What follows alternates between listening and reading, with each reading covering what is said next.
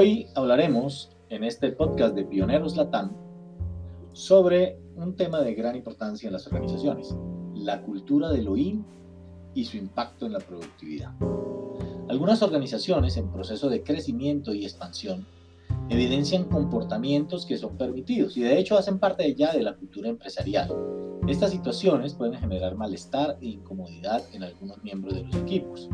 Otros se adaptan a la situación y se acomodan de tal manera que puedan seguir desarrollando sus tareas a pesar del esfuerzo que les significa estas maneras de proceder. Estos comportamientos, admitidos de modo consciente o inconsciente por la gerencia, se replican de muchas maneras en el día a día de la organización y permite que el sistema de gestión no alcance los logros esperados. Si bien es cierto que no necesariamente estos comportamientos afectan de modo inmediato o directo los resultados corporativos esperados en el mediano y largo plazo, convertirán la cultura empresarial en un modelo que interfiere en el desarrollo de nuevos proyectos. Quiero ahora compartirles algunos de estos comportamientos que tienen que ver con la, cultura del IN, del incumplimiento. Son muchas las situaciones donde los mismos directivos y gerentes favorecen las llegadas tarde a reunión, no llegar a tiempo a las citas con clientes y o proveedores, incumplir con los plazos en los pagos a proveedores o con el Estado, el incumplimiento se ve dimensionado cuando la persona que no llega tampoco informa que no podrá cumplir. Esto deriva en pérdidas de tiempo y esfuerzo.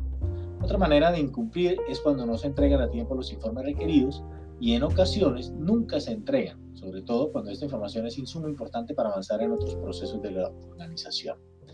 La indisciplina, que se refleja en muchos de los comportamientos de los funcionarios o colaboradores en el día a día, lo cual lleva a que las reuniones no sean efectivas, se vean interrumpidas permanentemente por tener que atender el teléfono o para resolver situaciones que siempre aparecen como urgencias, aunque puedan esperar. Muchos no tienen rutinas efectivas de trabajo, lo cual hace que al final del día sientan que trabajaron mucho, pero lograron poco. La incredulidad. Lamentablemente este tipo de cultura hace que poco a poco los miembros de los equipos de trabajo comiencen a dudar de la efectividad de las iniciativas de los gerentes.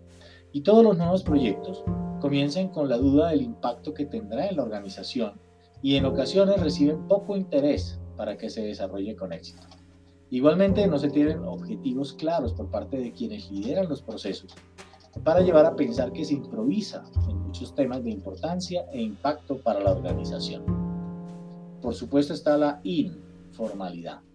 En algunas organizaciones no se ve necesaria todavía la necesidad de documentar los procesos, llevar registros ordenados de las actividades que se realizan y esto conlleva a los conocidos problemas de comunicación entre los procesos, en los cuales impactan las consecuencias de no darle formalidad a las tareas que se realizan.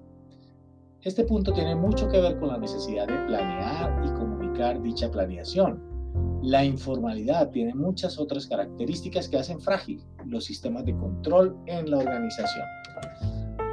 La incompetencia. No son pocas las situaciones en que la organización se permite convivir con la incompetencia de sus funcionarios. Esto lleva precisamente a que las curvas de desempeño del personal se afecten, ya que la falta de claridad en la necesidad de formar y entrenar a los ejecutivos lleva a situaciones de permisividad en la gestión de los funcionarios falta de exigencia y por lo tanto complacencia con la mediocridad.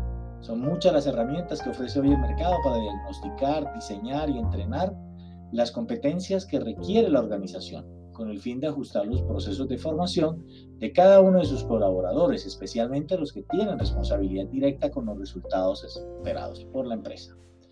La insatisfacción. Eh, una de las consecuencias naturales en una cultura desestructurada es sin duda la mutua insatisfacción, ya que los colaboradores encuentran que sus esfuerzos y trabajo no está siendo suficientemente recompensado por la administración. Y estos a su vez sienten que los dineros, tiempo y esfuerzos invertidos en el mejoramiento de la gestión no se reflejan en los resultados de la empresa.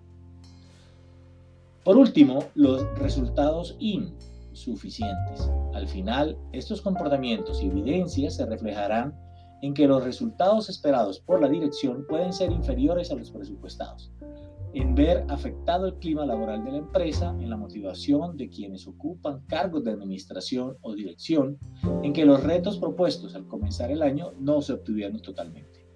es posible que al hacer una revisión más detallada de nuestra cultura empresarial, encontremos que no todos estos IN están presentes. Y por el contrario, es posible que encontremos otros de menor o quizá mayor impacto. La invitación entonces en esta reflexión es a que descubramos cómo estas situaciones pueden afectar o están afectando el buen desarrollo de las labores diarias en nuestra organización, de tal manera que podamos invertir antes que, la cultura de los SIM, antes que la cultura de los impacte en la productividad. Muchísimas gracias a nombre de Pioneros Latán. Soy José Manuel Vecino, filósofo, especialista en gestión humana y magíster en gestión ambiental. Quiero invitarlos para nuestro siguiente podcast. Lo esperamos.